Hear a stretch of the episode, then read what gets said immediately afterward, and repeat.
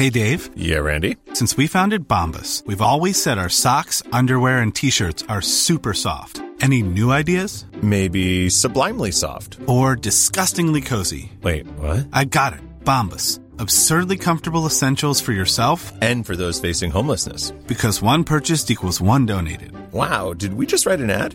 Yes. Bombas. Big comfort for everyone. Go to bombas.com slash ACAST and use code ACAST for 20% off your first purchase.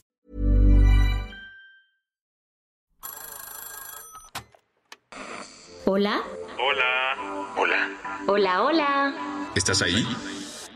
¿Quieres saber lo que está pasando en tu país y en el mundo en pocos minutos? Te lo cuento.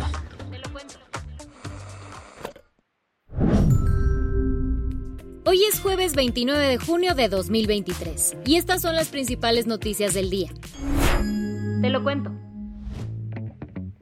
El caso de los trabajadores de la Secretaría de Seguridad y Protección Ciudadana de Chiapas secuestrados se está convirtiendo en un gran enigma. ¿Cómo empezó este cuento de terror? El martes, un grupo de personas armadas secuestró a 14 trabajadores administrativos de la Secretaría de Seguridad y Protección Ciudadana de Chiapas.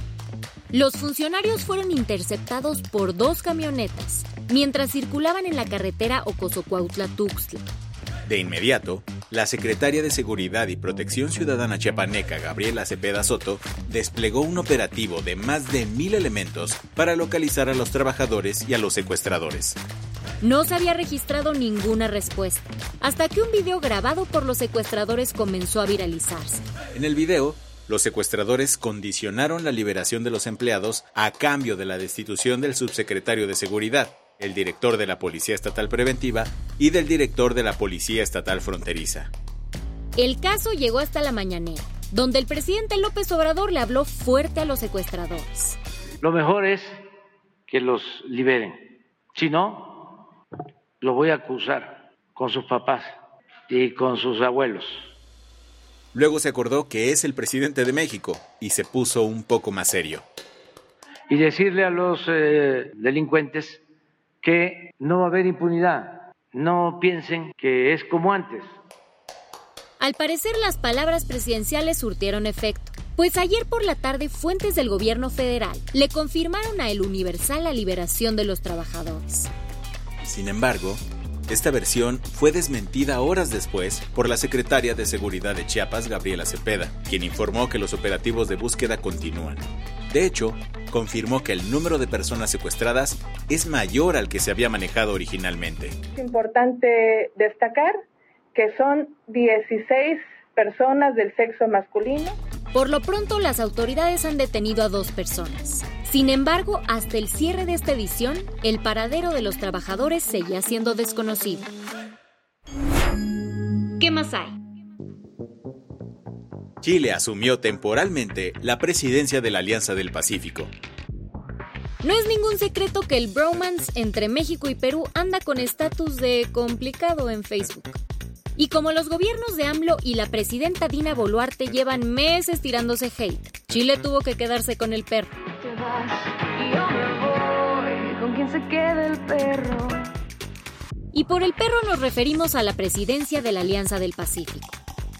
El miércoles, Alberto Van Claveren, el ministro de Asuntos Exteriores chileno, anunció que esta mañana se ha producido el traspaso de la presidencia pro tempore de la Alianza del Pacífico desde México a nuestro país.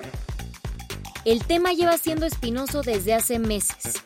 Como seguro recuerdas, México debía entregarle la estafeta de este grupo a Perú. Pero en ese inter, Pedro Castillo intentó dar un autogolpe de Estado y Dina Boluarte asumió el poder peruano. El asunto es que el gobierno de López Obrador se negó a reconocerla y a pasarle el timón de la Alianza del Pacífico. Es por eso que tuvo que entrar chi chi chi le le le para tomar la estafeta y literalmente entregársela a Perú, que tiene hasta el primero de agosto para asumir la responsabilidad de la alianza. ¿Cómo es que México y Perú llegaron a este divorcio tan agresivo? Escucha nuestro episodio especial, México y Perú, un romance que terminó. Lo encuentras aquí, en el canal de TLK dentro de esta plataforma. Las que tienes que saber. Cada día que pasa se suma una nueva persona que abandona el barco de la alianza opositora. Y es que ayer Lili Telles hizo este anuncio. A dos meses de definir al ganador, no hay árbitro, lineamientos técnicos ni procedimientos delimitados. Ante estas circunstancias, ya he decidido que no participaré en ese proceso. Así, una de las figuras más visibles de la oposición anunció que no buscará la presidencia de México en el 2024. Entre sus argumentos está que el método, así como se ha planteado, no garantiza que existan plenas condiciones de equidad entre los aspirantes. La senadora del PAN había presentado 50 preguntas a la alianza opositora sobre el proceso del Frente Amplio. Sin embargo, en el video denunció que no obtuvo respuesta a ninguna de ellas. Pese a ser una de las opositoras más reconocidas, Lili ha sido criticada por sus posturas cercanas a la ultraderecha. En Francia surgieron protestas por el asesinato de Nael a manos de la policía. ¿Cómo está el caso? La policía había afirmado que el chavo de 17 años intentó atropellar a un oficial desobedeciendo la orden de detener su Mercedes pero un video mostró a dos policías junto al coche estacionado, uno de ellos apuntando con un arma por la ventana. El tema ha incendiado al país y hasta Kylian Mbappé calificó el asesinato como inaceptable. La gente ha salido a protestar y ya se cuentan 31 arrestos y 24 policías heridos. Emmanuel Macron condenó el asesinato y pidió a los manifestantes mantener la calma. ¿Te morías de ganas de escuchar este rolo nonón en vivo?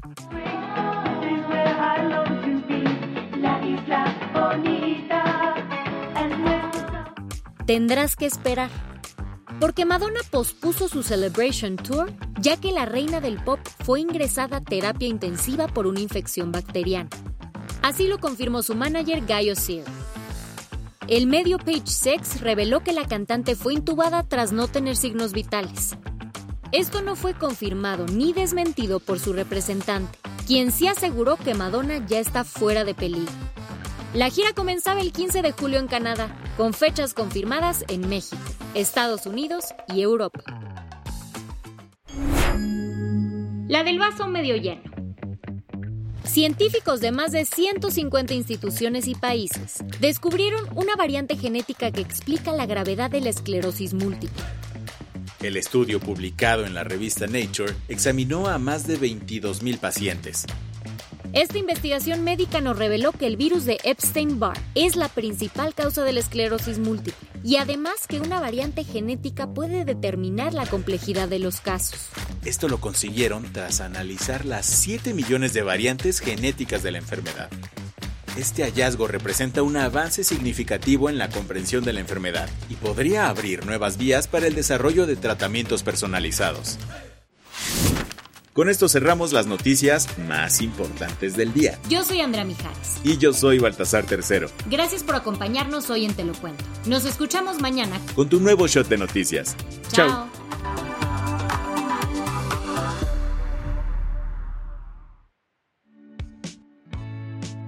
Este noticiero es una producción de Te lo cuento.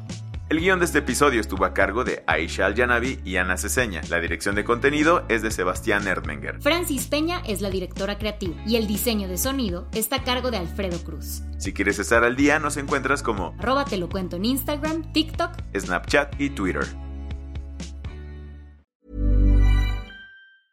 Hey folks, I'm Mark Marin from the WTF podcast and this episode is brought to you by Kleenex Ultra Soft Tissues your ally to help tackle your allergy symptoms this season. I love the change of seasons, but nobody loves pollen and all those other things floating in the air that make you sneeze during this nice weather. Kleenex Ultra Soft Tissues are hypoallergenic and allergist approved. So fight back against watery eyes and runny noses without worrying about irritating your skin. For this allergy season, grab Kleenex and face allergies head on.